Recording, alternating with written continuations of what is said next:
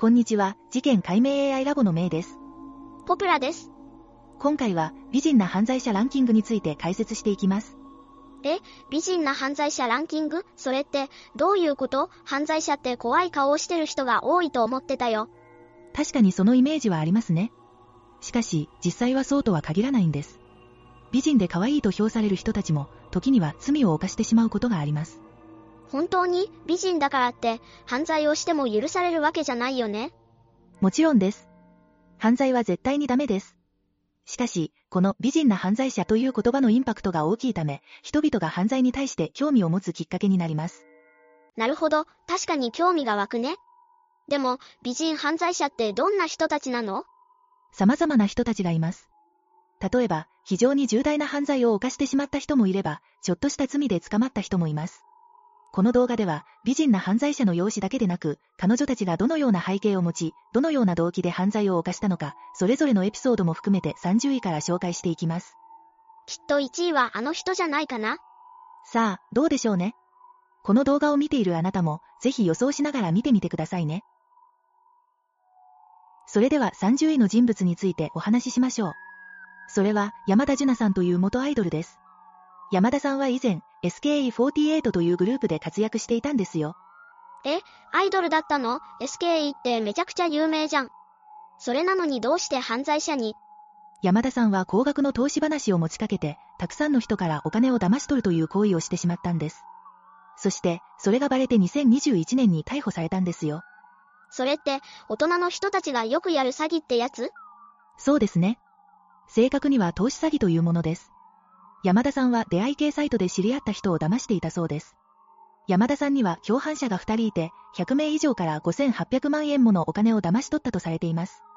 それは大金だね。でも、なんでそんなことしたんだろそれは山田さん自身しかわからないことですが、彼女の可愛い見た目に騙されてしまった方も多かったのかもしれませんね。元アイドルだった彼女は、とても愛嬌のある笑顔が特徴的で、それが人々を引き寄せたのかもしれません。でも、ファンはとても悲しんだんじゃないの？山田さんは SKE メンバーだった当時、愛知県警中警察署で一日女性警察官を務めたことがあります。逮捕の際、その愛知県警中警察署の刑事に手錠をかけられたため、ファンからは、一日女性警察官を務めたのに皮肉でしかないや、お世話になった警察に迷惑をかけちゃダメ、などのコメントが寄せられました。ええ、一日女性警察官やってたなら、なおさら犯罪はまずいでしょ。でも、こんな美人な人が犯罪者になるなんて、驚きだね。29位は、今泉ゆきさんです。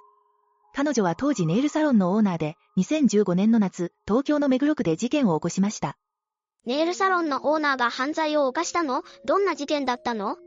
今泉さんはカラオケ店から出る際に料金を支払わずに逃げようとしたんです。そのことで店員さんとトラブルになり、結果として店員さんが怪我をしてしまったんですよ。ええ、それってどういうこと？今泉さんは泥酔してたの？そうですね。今泉さんは前日の夜から居酒屋で飲み始めて、カラオケ店ではテキーラまで注文していましたから、かなり酔っていたと思われます。なるほど。それじゃ、自分がしたことを覚えていないかもね。そうかもしれません。今泉さんは料金を払わずに店を出たのは間違いない。でも、店員さんを怪我させたのは自分じゃないと言っています。泥酔してたとはいえ、犯罪をしていい理由にはならないよね。でも、なんで今泉ゆきさんが美人だって分かったの？この事件がテレビのニュースで報じられた時、今泉さんの顔が画面に登場しました。それがきっかけで、インターネット上で話題になったんです。全国的に今泉さんの顔が出ちゃったのね。ネットではどんなコメントがあったの？美人可愛いセクシー蹴られたいなどと言われていたようです。前半の3つはわかるけど、最後の蹴られたいってなんだよ。28位は大道寺彩子さんです。大道寺さんは現在も国際指名手配されている、あるテロ事件の犯人の一人なんですよ。テロって、それ、日本で起きた事件なの？はい、その通りです。大道寺さんは、1974年に三菱重工爆破事件などの連続企業爆破事件を起こしました。また、日本新左翼系の武装組織、東アジア反日武装戦線のメンバーで、ダッカ日航機ハイジャック事件にも関わっていたようです。恐ろしい、本当に日本にもテロリストって実在したんだね。そうなんですよ。想像がつかないですよね。大道寺さんは昼間、薬剤師として働き、夜は爆弾作りに励んでいたといいます。その真面目な働きぶりからは、まさか彼女が爆弾作りをしていたなんて、誰も想像していなかったそうです。一緒に働いていた人も驚いたでしょうね。まさかテロに加担しているなんて。しかも大道寺さんは美人だったでしょ？そうです。テレビで大道寺さん逮捕の映像が流れた時、美人だということで話題になったそうです。そんな大道寺さんがどんな女性だったかわかるコメントは残っているの？大道寺さんが勤務していた会社の社長は、日本女性の美徳を全て備えた女性だったとテロリストだと判明した後でも言っていたそうです。うん、見た目だけじゃ人のことはわからないんだね。27位は石原まり子さんです。石原さんは、80年代に大人げだったドラマ、不揃いのリンゴたちに出演し、清純派女優として大変な人気を博した人です。そうなんだ。でも、なんで美人犯罪者ランキングに名前があるの？それはその後の彼女の行動によります。実は石原さん、何かと問題を起こすイメージが強くなってしまったんです。1997年と2003年に男性のストーカー行為で逮捕されたこともあります。え、そんなに大変なことがあったんだ。そうなんです。さらに2017年には、コンビニでお弁当とお茶を万引きしたことで書類送検されました。ただ、この件については後に不起訴となりました。有名女優がなんでそんなことをしたの？そんなことしたら、今までの活躍が台無しになってしまうでしょ？石原さん自身、なぜそのような行為に及んだのか具体的な理由は公表していません。ただ、万引きをした理由について、お腹が空いたからと語っています。お腹が空いたからって、子供でもあるまいし。世間の反応はどうだったの？認知症とかボケが始まったのか。お金がなくておかしくなっちゃったのかな、など、精神的に不安定と感じるコメントが多かったですね。万引きはいけないことだけど、石原さんは何か闇深い問題を抱えているかもしれないね。26位は佐藤凛香さんです。佐藤さんが逮捕されたのは2022年で、普段は不動産会社で営業をしていた一方、給付金詐欺のグループにも関与していました。え、不動産会社で働きながらそんなこともしてたの？そうなんです。それで佐藤さんは約65万円のお金を得ていたと言われています。なんで詐欺なんかしたんだろう？不動産会社で働いてたのに。裁判ではお金が欲しかったので辞められませんでした。老後に2000万円貯めないといけないなど将来の不安があったと語っていました。老後が不安だからって犯罪をしてはいけないでしょでもなんで美人ランキングに入ったの？それは、佐藤さんが逮捕された時に流れた映像がきっかけで、SNS などで美人可愛いと話題になったからです。へえ、具体的にはどんなコメントがあったの？マスク姿が可愛いマスク外しても可愛いすっぴんなのに、あのレベルはすごい美人でバストも大きい。美しい顔だけでなく、佐藤さんの体型も注目されたんだね。でも犯罪を犯したら意味がないよね。25位は坂口杏里さんです。坂口さんといえば、大物女優の坂口良子さんの娘として有名です。え、本当に？テレビで見たことあるかも。そうですよ。坂口さんは母親の坂口良子さんと一緒にテレビに出たり、いろんな番組に出演していました。しかし、母親が亡くなった後、生活がうまくいかなくなったようです。そうなんだ。でも、どうして彼女が美人な犯罪者ランキングに入ってるの？坂口さんは、母親の死後に付き合った恋人と別れた前後からホストクラブに通うようになり、多額の借金を抱えていたようなんです。そして2016年には、事務所を退社してセクシービデオに出演し、同時にキャバクラや風俗店で働くようになりました。ええ、それって、坂口さんが本当にやりたかったことじゃなさそうだね。なんか無理してそう。そうですね。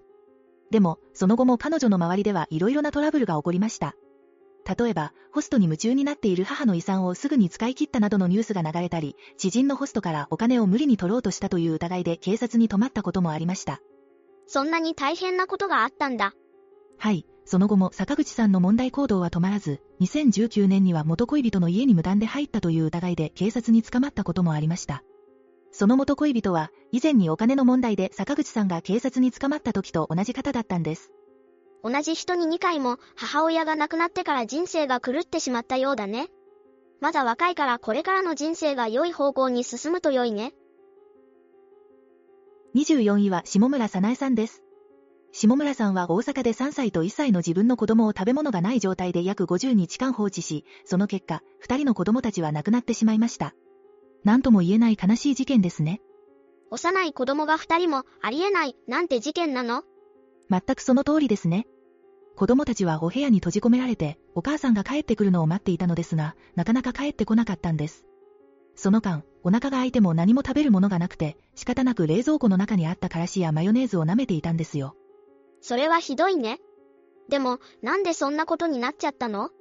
それは、早苗さん自身の壮絶な生い立ちや次々と変化する家族構成、学生時代の経験が影響していると考えられます。子供の頃受けた経験って、大人になってもトラウマになっていることがよくあるよね。そうですね。また、下村さんは自身の浮気がきっかけで離婚し、シングルマザーそして二人の子供を育てていくことになるのですが、頼れる人もなく生活は困窮する一方で精神的に追い込まれていたことも原因と言われています。それなら、下村さんも大変だったんだね。でも、だからって子供たちを置き去りにするのは許されないよね。世間ではどういう反応があったの？可愛い顔した悪魔なんて言われてたようです。可愛い見た目とやったことの残虐さに世間の人は驚きを隠せないんだろうね。子供は親を頼りにしないと生きていけないから、親がしっかりと子供を守らないといけないよね。23位は辻夏美さんです。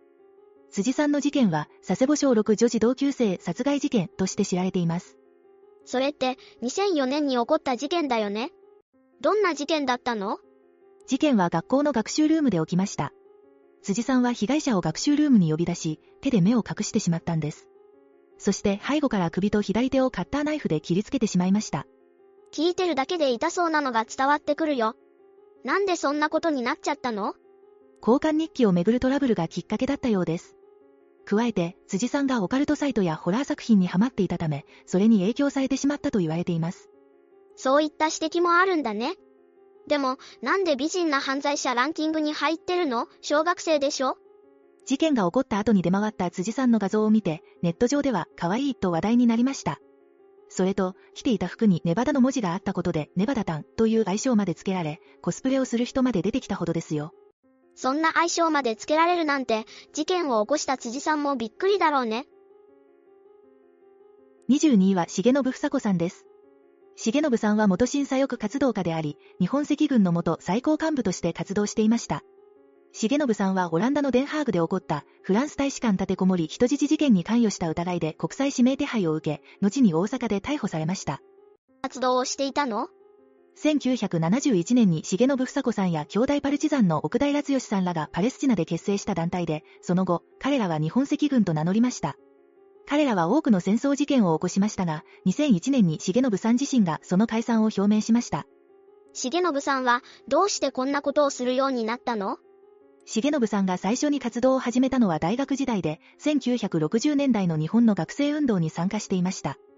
彼女は日本政府や在日米軍への抗議活動に加えて、ベトナム戦争にも反対していました。始まりは学生運動だったんだね。それからより運動が過激になっていったの？日本の学生運動が派閥争いに発展すると、彼女はより武装抵抗や政治革命などの過激な行動に移りました。なるほど。それで、ここに出てくるってことは、重信さんは美人だったんでしょ？その通りです。重信さんはかなりの美人でした。また、天性の人たらしと評されていました。加えて自分の女を利用していたことから、魔女と呼ばれていました。重信さんは自分の女性としての魅力がよくわかっていて、それをうまく利用していたんだね。21位は松永かなえさんです。松永さんはバビロンマツコの名前でツイッターにて数万人のフォロワーを集めていました。ところが、2015年10月28日に詐欺と商標法違反の疑いで逮捕されました。え、詐欺と商標法違反、具体的に何をしたの？松永さんは、高級ブランド、カルティエの偽物のブレスレットを本物だと偽ってネットオークションで売り、京都市内の43歳の女性から約65万円を得たという疑いです。それって、嘘をついてお金を騙し取ったということだね。その通りです。松永さんは、ハイパーエリートニートを自称し、高級レストランでの食事やリゾート地の風景、高級ブランド品などを SNS に投稿していました。その中には、松永さん自身のセクシーな写真もたくさんありましたよ。それで、そのセレブな暮らしぶりに憧れた、たくさんの人が松永さんの SNS をフォローしたんだね。はい、男性からも人気で、恋愛相談をされることも多かったようです。また、庶民へのマウンティングを取るような内容のツイートが面白く、ファンにはとても好評でした。どんな内容なんだろう、気になるね。でも、結局その全てが詐欺だったんだね。そのようです。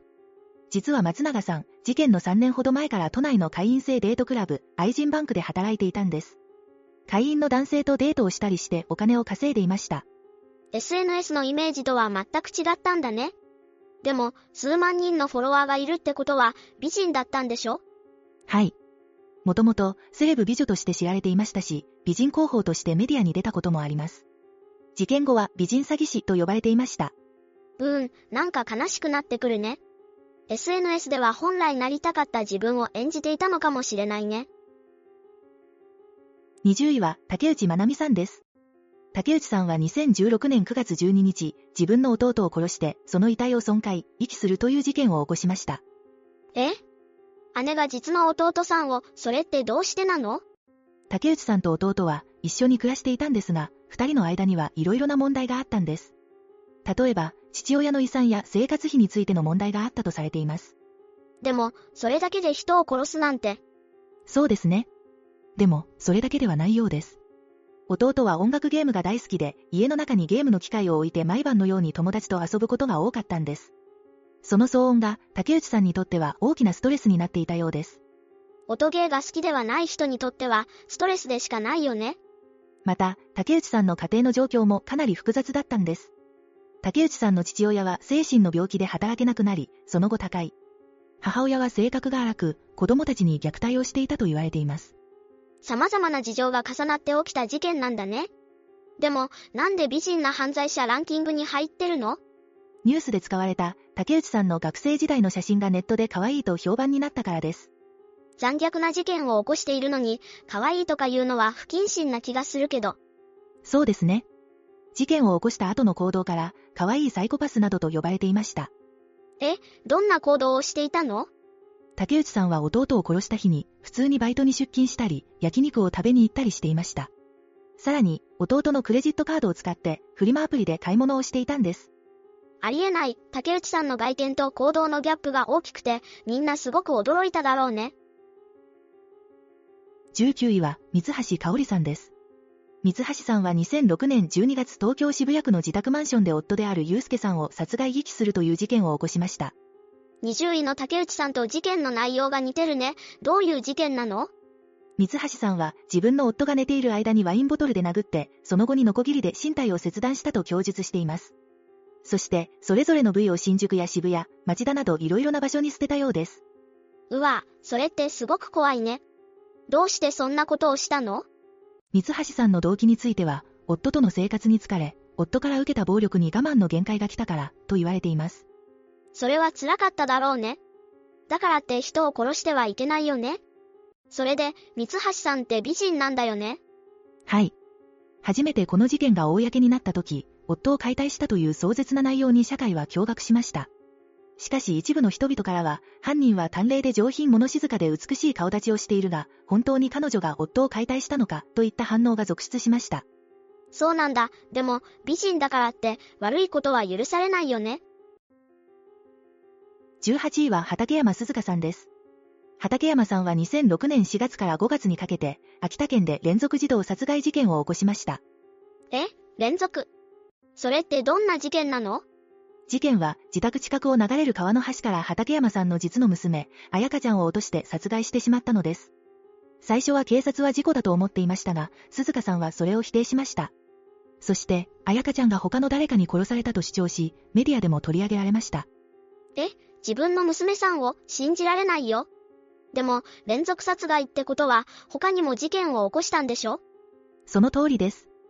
その後、畠山さんは近所に住む少年を殺害し、その子の体を河原に遺棄しました。短い間に二人も。畠山さんはなんでそんな悲しいことをしたんだろう。それは畠山さんの過去にも関係がありそうです。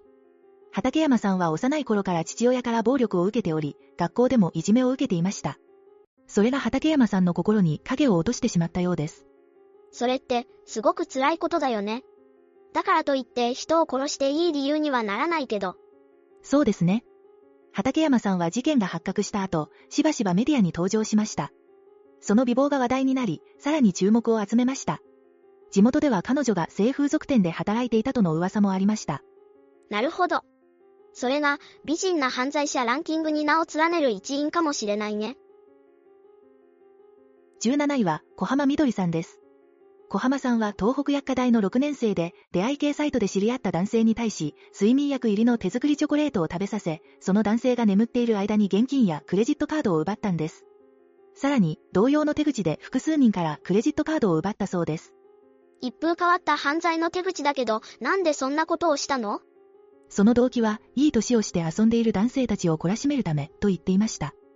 小浜さんはその男性たちが遊びに使うお金を奪い、美容整形に使うつもりだったと語っていたそうです。言ってることは正しく聞こえるけど、でもこれって犯罪だよねお金が欲しかったのかな？どうなんでしょう？小浜さんの父親はクリニックを経営していて、彼女が借りていたタワーマンションの部屋は天然温泉付きの最上階、家賃は月後10万円だったとか。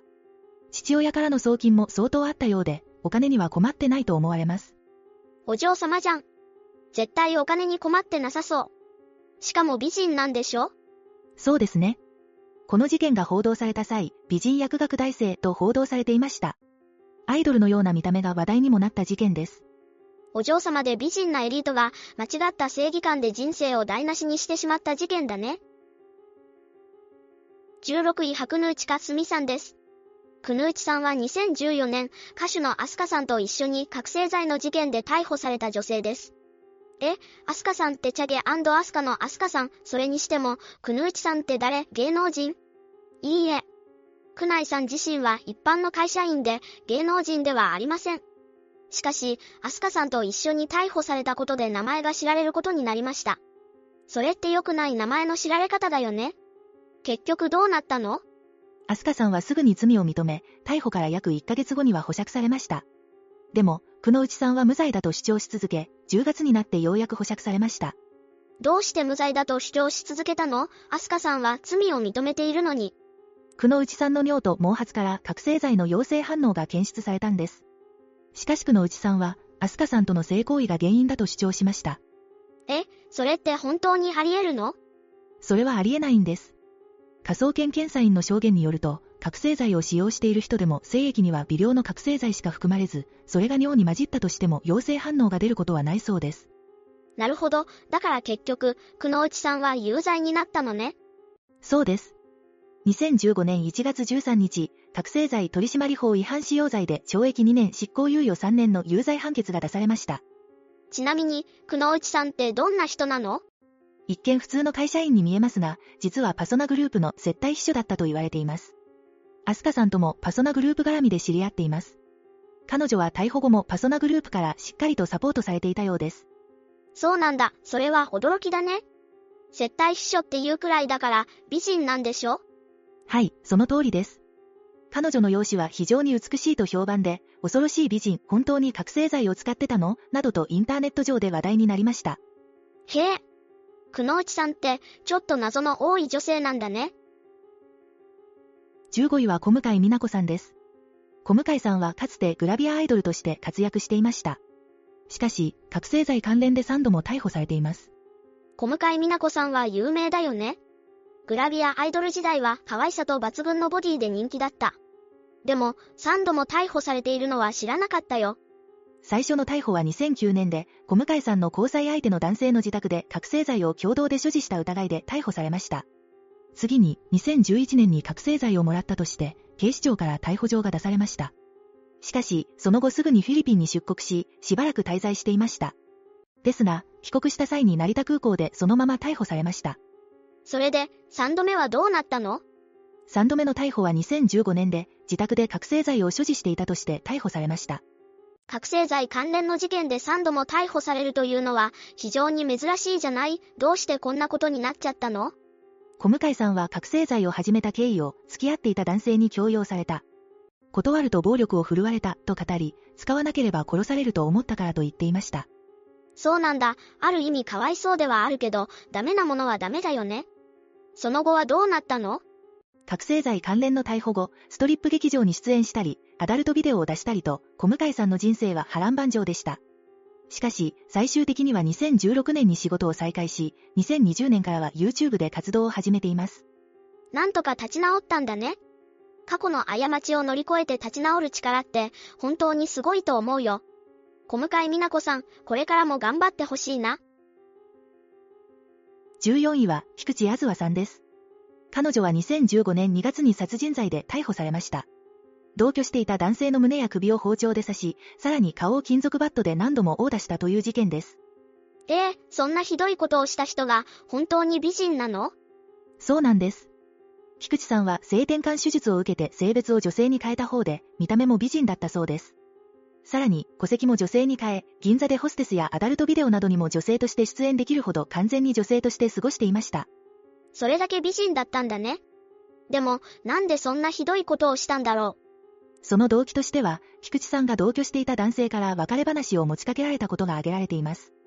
それが菊池さんの怒りを爆発させたみたいです。別れ話なんてカップルの間だったらよくある話だよね。だから普通だったらそんなことしないよね。はい。菊池さんは性転換手術を受ける前後で女性ホルモンを摂取していたんです。そのため精神的に不安定な状態になっていたとも言われています。それって人を殺す原因になるの？そうですね。過度のストレスは人の思考に柔軟性を失わせ、思いもよらない行動を取らせることがあります。菊池さんもその影響を受けていた可能性があります。だから、同居していた男性から別れ話を持ちかけられて、激高してしまったんだね。その可能性が高いですね。菊池さんが逮捕された後、インターネット上では彼女の美人すぎる顔写真が話題になりました。性転換手術を受けて女性ホルモンを摂取しているとは思えない、という声も上がりました。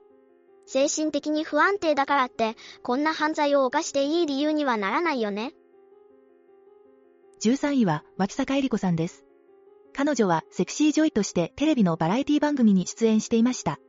それだけではなく、2015年には恋愛指南書、あざといガール教えてリコニャン先生、ラブバナー73を出版しました。セクシージョイって良い響きだね。でも、なんで美人は犯罪者ランキングに入ってるの？2016年に脇坂さんは詐欺の疑いで警視庁に逮捕されました。自分のクリニックで治療をしていないのに治療をしたと偽り、診療報酬を騙し取ったという疑いです。結局、脇坂さんは詐欺罪に問われ、懲役3年、執行猶予4年の判決が下されました。結構重い罪だね。具体的にはどういう詐欺なの？2012年11月初旬から2014年9月初旬まで、脇坂さんが院長を務めていた千葉県船橋市と東京都目黒区のクリニックで、実際には施していない治療を行ったかのように偽装し、千葉県と東京都の8つの自治体から14名の患者に対する診療報酬として約155万円を不正に収取りしたということです。それはひどいね。でも、そんなことしたらバレるよね。そうですね。患者のほとんどは一度だけしかクリニックを訪れていないにもかかわらず、脇坂さんたちは、患者が何度も治療を受けているかのようにレセプト診療報酬明細書を偽造していたとされています。患者たちは診療費を支払わず、報酬を受け取った者もいたとのことです。手口はかなり悪質だね。でも、セクシー女医ってことは美人なんでしょ？その通りです。彼女はセクシー女医だったので、可愛いや美人などと言われてきました。なるほど。確かに、彼女のようなお医者さんに診察してもらったら、男性は嬉しいだろうね。12位は金沢千奈美さんです。金沢さんはタクシーの運賃を支払わずに逃げるということを繰り返し、詐欺容疑で逮捕されました。タクシー代を踏み倒したって、具体的にはどういうこと？具体的には、金沢さんは東京の歌舞伎町から世田谷区までタクシーを利用しました。その際、タクシー代5700円をお金がないから取りに行くと言って近くのアパートに取りに行くふりをして、そのまま逃走したものです。そんなこと、大人がやるなんて信じられないよ。なんでそんなことをしたの？金沢さんはキャバクラで働いていて、ホストクラブ通いをよくしていました。そのホストクラブでお金をたくさん使ってしまい、お金がなくなってしまったからだと言われています。その通りです。でも、金沢さんが逮捕された時、笑顔を見せていて反省しているようには見えなかったんです。ええ、それはちょっとどうかと思う。そうですね。ニュース映像でも彼女のニタニタした笑顔が印象的で、ネット上ではなんで笑っているんだという意見や、この女、薬でもやってるのかという疑問の声が上がりました。でも、キャバクラで働いてたくらいだから、美人なんでしょ？はい。アイドルより可愛い笑顔が素敵愛おしいといったコメントがネット上に投稿されています。それに、彼女のツイッターのフォロワーも急増したんですよ。それは不謹慎だな。での、金沢さんには構成して真面目になってほしいよね。11位は高岡由香さんです。高岡さんは2019年5月に東京新宿区のマンションで高岡さんが好きだったホストの男性を包丁で刺しました。好きだったのになんでそんなことしたの？その理由として、高岡さんは好きで好きで仕方がなかった。一緒にいるためには殺す他に道がないと思った、と話していました。え、それって、好きすぎて、それはちょっと理解できないよね？でも、どうしてそんなことに？二人が出会ったのは2018年10月頃、高岡さんが歌舞伎町のガールズバーで店長をしていたところに、そのホストが客として来店したんです。その後、二人は交際し、高岡さんは彼をホストクラブでトップにするために、様々な手段でお金を稼いでいました。本当に彼のことが好きだったんだね。でも、それがこんな結果に。高岡さんは彼が自分から離れていくと感じ、寝ている彼を指したんです。ですが、彼は命をつなぎ止め、高岡さんには懲役3年6ヶ月の実刑が確定しました。また、二人の間で示談金500万円で示談が成立し、高岡さんは彼に接見しない、歌舞伎町に近づかないという誓約書を交わしています。一命を取り留めて本当に良かったね。でも、ガールズバーで店長をしていたくらいだから、美人なんでしょ？そうですね。事件後、高岡さんのインスタグラムが特定され、その中のコスプレ画像が美人すぎると話題になりました。さらに、働いていたガールズバーでの写真も出回り、その姿に可愛いと話題になりました。その結果、一部ではファンクラブもできているそうです。え、ファンクラブまで、それって、どうなんだろう、やっぱり美人だから話題になるのかな？10位は勝間萌さんです。勝間さんは2017年6月4日、白子町京の千葉県道で乗用車が上智大学の学生10人の列に突っ込み男女7人が怪我をするという事故を起こしました。その時、彼女は酒を飲んだ状態で車を運転していたと言われています。それって、立派な飲酒運転だよねそうなんです。勝間さんはその行為で自動車運転処罰法違反と道交法違反の罪に問われました。彼女が手記を帯びた状態で車を運転、さらにスマートフォンを操作して注意が散漫になり、正面を見ずに車を走らせてしまったんです。めちゃくちゃ危ないよね怪我をした人たちは大丈夫だったの？怪我をした人たちはみんな大学生で、18歳から21歳の間だったんです。彼らは頭の中に血が溜まったり、顔の骨を折ったりといった怪我をしました。その中には、今も寝たきりの状態で意識がはっきりしない人もいるんですよ。それって本当にひどいことだよね。でも、なんで彼女が美人犯罪者ランキングに入ってるの？驚きなんですが、この事故が起きた後、インターネット上では彼女の容姿を可愛いと評する声があったんです。ただ、飲酒運転の茶髪ギャルというレッテルは彼女からはなかなか取れないようですね。え、でも彼女は悪いことをしたんだよね。それを可愛いっていうのはちょっと変だよね。9位は平田絵里香さんです。平田さんは、諏訪地方連続放火事件を起こしました。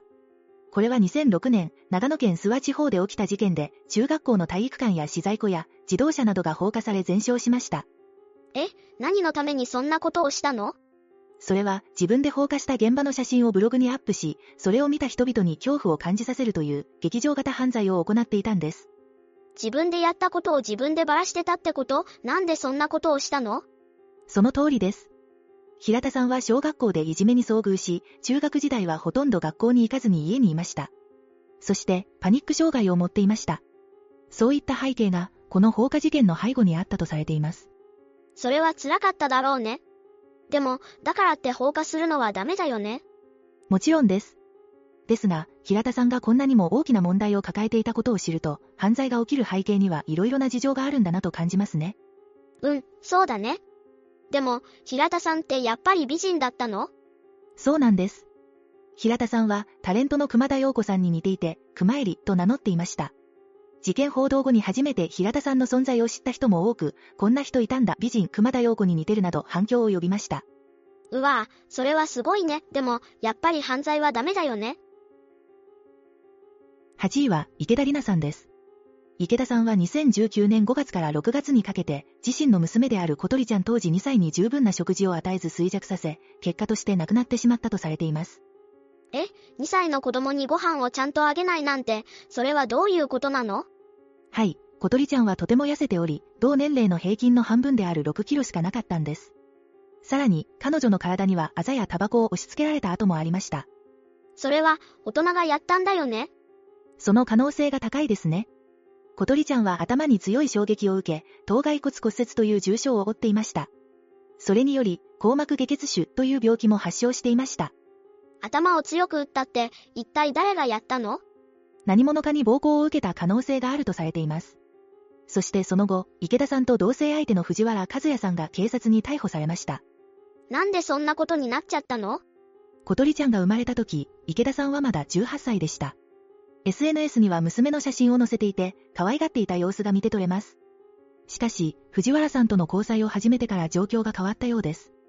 交際相手のせいで池田さんは変わっちゃったのかな？それはわからないですが、藤原さんと同棲を始めてから、小鳥ちゃんに対する虐待がエスカレートしていったと言います。そうなんだ。でも、藤原さんは小鳥ちゃんのパパじゃないんだよね。そうなんです。実は、小鳥ちゃんは藤原さんの子供ではなく、池田さんが藤原さんと出会う前に別の男性との間にできた子供だったんです。しかし、その男性から暴力を受け、離婚したんですよ。それで一人で小鳥ちゃんを育てていたんだね。それなのに、なんで小鳥ちゃんにご飯をあげなかったんだろう。想像するに、仕事や交際が楽しく、徐々に子供の存在が邪魔になっていったのではないでしょうか。それは子を持つ親としてどうかと思うな。それで、池田さんは美人だったんでしょ？はい。この事件が発覚した後、池田さんの SNS アカウントが公になり、アイドル並みの可愛さ、美しすぎる、という声が上がりました。見た目が可愛くても、自分の子供をないがしろにしてはいけないよね。7位は高部愛さんです。高部さんは2015年にコカインや向精神薬を所持していたとして逮捕されました。その後の鑑定の結果、陽性反応が出たとして麻薬取締法違反使用の疑いで再逮捕されました。え、高部愛さんってグラビアや女優をしてた人だよね？そうです。彼女は全日本国民的美少女コンテストのグラビア賞獲得で芸能界入りしました。その後、アイドルグループ、美少女クラブ31のメンバーとして活動したり、グラビアモデルや女優、声優などとしても活動していました。でも、そんなに活躍している人が、なんでコカインなんて持っていたの？それは彼女自身にしかわからないことだと思います。ですが、この事件が起こった時、彼女はその後の仕事をすべて失い、事務所との契約も解除されました。それって、すごく大変だったんだね。その後の彼女はどうなったの？彼女は友人の紹介で知り合った男性と交際を始め、後に結婚しました。イギリスに半年看護学留学した際にも、その男性は定期的に彼女を訪ねるなど、静かに愛情を育んだそうです。それなら、少しは救われた気がするね。高部さんは今でも芸能界で活躍してるの？高部さん自身は、今回の事件で多くの人に迷惑をかけたことを深く反省しているようで、芸能界には戻らないと話しているそうです。そうなんだ。高部さんが選んだことだから仕方がないね。でも、今後の人生が良い方向に進むといいね。6位は今井ありささんです。今井さんは男性をホテルに誘い出し、その後仲間の男性2人と共に男性の全身を殴るなどし、現金約60万円を奪ったとして逮捕されました。それは怖いね。男性はどうしてそんな状況になっちゃったの？それは、今井さんがお金の貸し借りを口実にして男性をホテルに誘ったからです。これって、つつもたせってやつ？そうかもしれません。ホテルの部屋に入った直後、仲間の二人が男性に襲いかかりました。男性は全身を打撲し、全治2週間の怪我を負いました。それはひどいね。今井さんたちはなんて話しているの？取り調べに対し、今井さんたちは暴力は振るったが、金は奪っていないと言っていたそうです。うん、事実がどうであれ、怖い事件だよね。つつもたせできるってことは、今井さんは美人なんでしょ？そうですね。この事件が報道された際、今井さんの顔写真が出ました。その写真を見た人からは、すっぴんも恐ろしいほど美人。女優より美人など、多くのコメントが寄せられました。そうなんだ。でも、そんな美人がこんな事件を起こすなんて、何かもったいないね。5位は、長尾里香さんです。当時22歳の長尾さんは、スマホゲームで知り合った当時12歳の少年に不適切な行為をしたとして逮捕されました。え、それはどういうことなの？大人の女性と少年って、どうやって知り合うの？スマホゲームの荒野行動を通じて知り合ったようです。実はこのゲーム、GPS やボイスチャットなどの機能がついているため、出会い系のように使われたりしています。なるほど。そうやって知り合ったわけね。じゃあ、お互い住んでるところは近かったんだ？いいえ。長尾さんの住まいは香川県で、少年は福岡県でした。それって結構遠いよねどうやって会ってたの？長尾さんが少年の住む福岡県に行き、ホテルに呼び出して行為をし、その後長尾さんの自宅に少年を呼び出し、連日行為を行っていたそうです。なるほど。でも、そんな事件を起こしたら、世間からかなり注目されるよね。そうですね。事件の内容も衝撃的でしたが、それ以上に長尾さんの美貌に注目が集まりました。そうなんだ。それで、みんなはなんて言ってたの？裁判の際、法廷に現れた長尾さんを見て、その美しさに法的がざわめいたそうです。ネットでも可愛い。美人すぎると話題になっていました。いくら美人だからって未成年に手を出してはいけないよね。4位は秋山千咲さんです。秋山さんは2015年6月に発覚した相模原遺体遺棄事件に関わったとされています。それはどんな事件なの？この事件は、当時25歳だった安倍ゆかりさんが佐藤和馬によって殺され、秋山千咲らによって遺体を相模原市内の墓地に遺棄されたという事件です。秋山さんは具体的にどんなことをしたの？秋山さんについては、佐藤和馬さんから指示を受けて、ブルーシートに隠れていた安倍さんの身体を台車で運んだという疑惑があります。また、秋山さん自身が佐藤さんからの依頼で山形で強い睡眠薬を買ったという事実も明らかになりました。え、それってつまり？秋山さんが安倍さんの遺体を運び出すのに関与していた可能性が高いということです。それに、秋山さんのマンションで安倍さんの遺体が約1ヶ月間放置されていたことも重要なポイントです。その間、秋山さんはホテルに何度も泊まっていたそうです。それは不可解だね。秋山さん自身はどう説明しているの？秋山さんは、遺体を犬の死体だと思っていたと説明しています。でも、成人女性の大きさと大型犬の大きさを比べると、どう考えても違和感を感じるはずです。秋山さんの説明にはかなり無理があると思うな。さらに、秋山さんの友人は、遺体遺棄の直前に、佐藤和馬の知り合いの社長から預かった虎の死体を埋めなければならない、という秋山さんの言葉を聞いていました。え、虎の死体って、そんなの飼ってる人日本にいないでしょアラブの大富豪じゃないんだし。そうですね、普通は考えにくいです。だから、秋山さんと佐藤さんが何かしらの計画を立てていた可能性が高いと見られています。なるほど。ところで、秋山さんって、どんな家庭で育ったの？秋山さんは、地元でも有数の豪農だと言われている静岡県の農家に生まれました。秋山さんは地元の高校を卒業した後、都内の有名なお嬢様学校である白百合女子大学を卒業しました。秋山さんの生活スタイルも豪華で、高級会社に乗り、豪華な服を着て、頻繁に海外旅行に行っていたそうです。超お嬢様なんだね。そうですね。共犯者とされる佐藤和馬さんもまた、セレブな家庭で生まれました。母親は元アナウンサーで、父親は元大手証券会社に勤めていたそうです。うわ男性の方もお金持ちの家族なんだね。そうですね。このようなことからも、事件の主犯として逮捕されたことが大きな話題となりました。それで、みんなの反応はどうだったの？ニュースで秋山さんの映像が出ると、ネット上では、相川七瀬に似てる絵、この人が容疑者、可愛いのに、石原さとみに似てるなどのコメントが多く見られました。お嬢様で美人で、みんなが羨むような生活をしていたのに、一体何があったんだろうね？いよいよトップ3です。3位は麻生のぞみさんです。麻生さんは2016年と2018年に薬物で逮捕されました。麻生のぞみさんって、どんな人なの？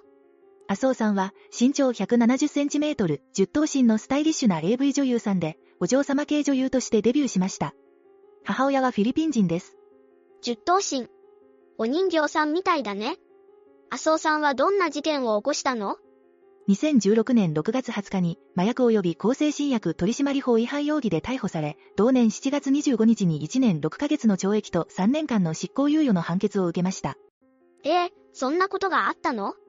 はい、その後、2016年9月14日にツイッターで謝罪動画を公開しました。そして、週刊実話のインタビューで、なぜ麻薬に手を出したのかを語り、ファンと AV 業界全体への謝罪もしました。それと同時に、自分の過ちを再び犯さないことを誓い、女優としての再起を望むことを明らかにしました。一度は反省したのに、また同じ過ちを犯しちゃったんだよね。そうなんです。2018年3月には、再び麻薬取締法違反の疑いで逮捕されました。そして横浜地方裁判所に起訴され、その際に本名と実年齢当時33歳が公表されたんです。それって、つまり、公になっちゃったってこと？そうなんです。そして、逮捕された時に一緒だった男性当時27歳の裁判で、麻生さんが妊娠していることが明らかになりました。しかしその子供は、拘置所で亡くなってしまったそうです。それは、とても辛い経験だったね。2018年11月21日には、麻生さんに対して1年8ヶ月の実刑が言い渡されましたが、そのうち4ヶ月は2年間の保護観察付きで執行猶予となりました。そして2019年10月現在、出所したということです。今はどうしてるんだろう？でも、ファンは悲しんだだろうね。1位まで残すところあと1人となりました。2位は吉沢ひとみさんです。吉沢ひとみさんって、元モーニング娘。だよねどんな事件を起こしたの？そうなんです。2018年9月6日の早朝、吉沢さんは東京東中野で飲酒運転で赤信号の交差点に進入し、横断歩道を渡っていた2名を跳ねました。え、それってつまり飲酒運転とひき逃げの事件だね。吉沢さん、その後どうしたの？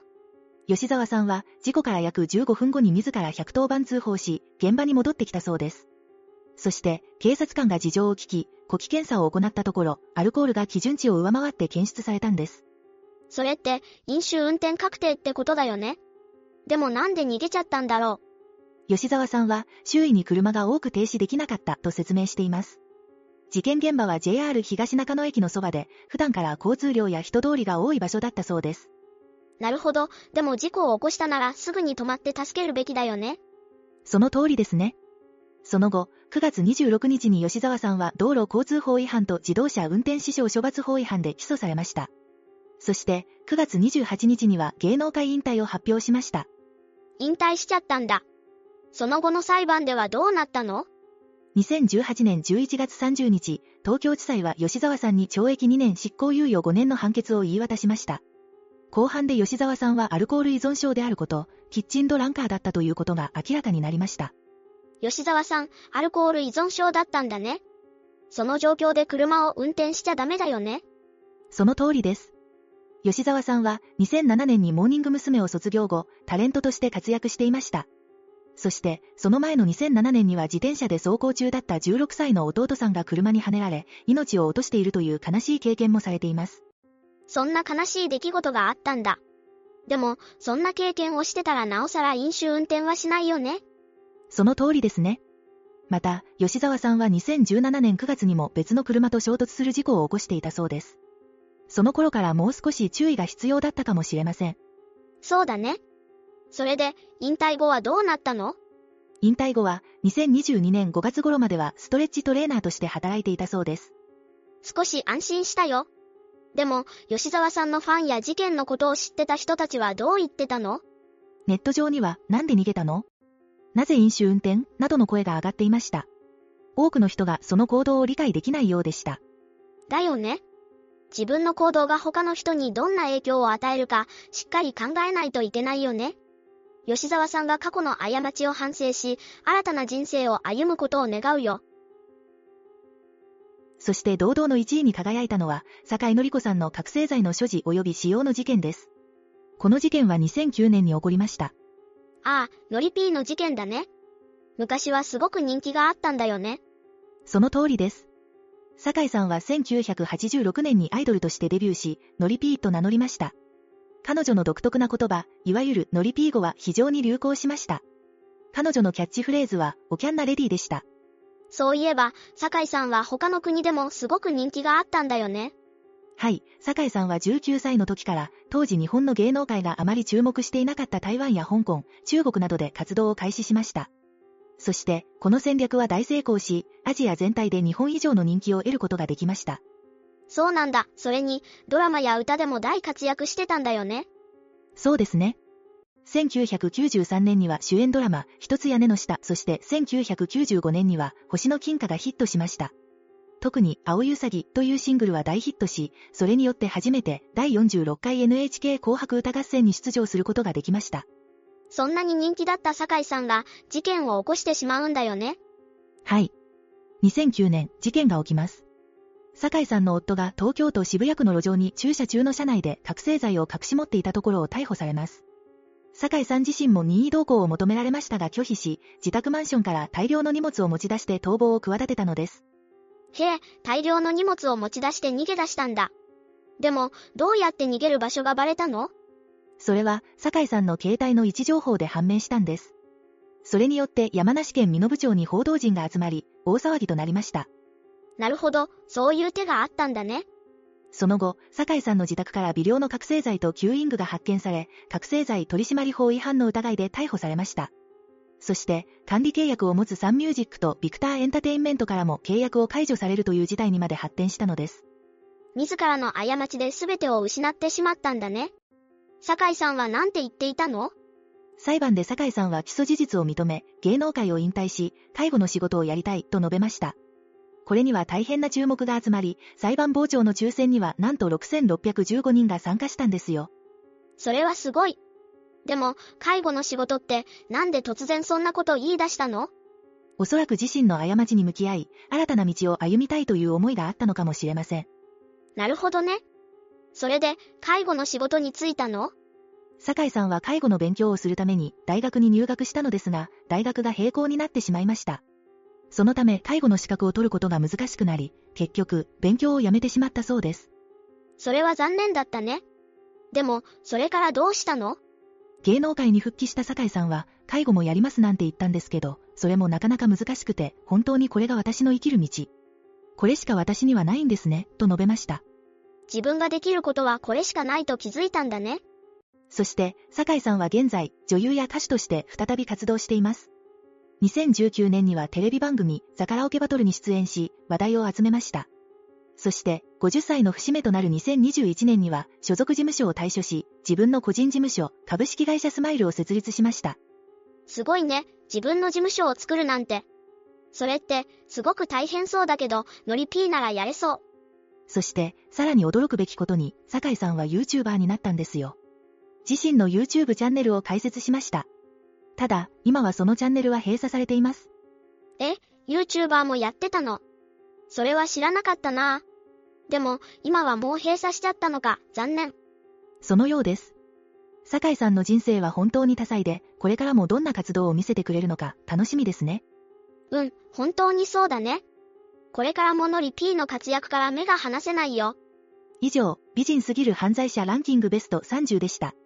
あなたの予想した人物はランクインしてましたか？別にの人も入ってると思ったんだけどいなかったな。確かに、今回はかなり独断と偏見にまみれたランキングになっているので、次回は投票でのランキングも作ろうと思います。ぜひ、コメントで教えてね。それでは、これまでの内容を一緒に振り返ってみましょう。最初に、私たちは美人や可愛いと言われる人々が犯罪を犯すという事実について話しました。犯罪を犯す人々は、見た目だけでなく、中にはある種の魅力を持つ人もいるということです。うん、だけど見た目が美人可愛いからって、犯罪が許されるわけじゃないよね。そうですね。このチャンネルでは、実際に起きた事件や、わけあってメディアでは報道されないような情報についてまとめていきます。今後もわかりやすい解説ができるように頑張るから、チャンネル登録、コメントしてくれたら嬉しいな。過去の事件を思い出し、一人一人が意識することで、悲しい事件に巻き込まれる人を一人でも減らせる一助となれることを願っています。最後までご視聴ありがとうございました。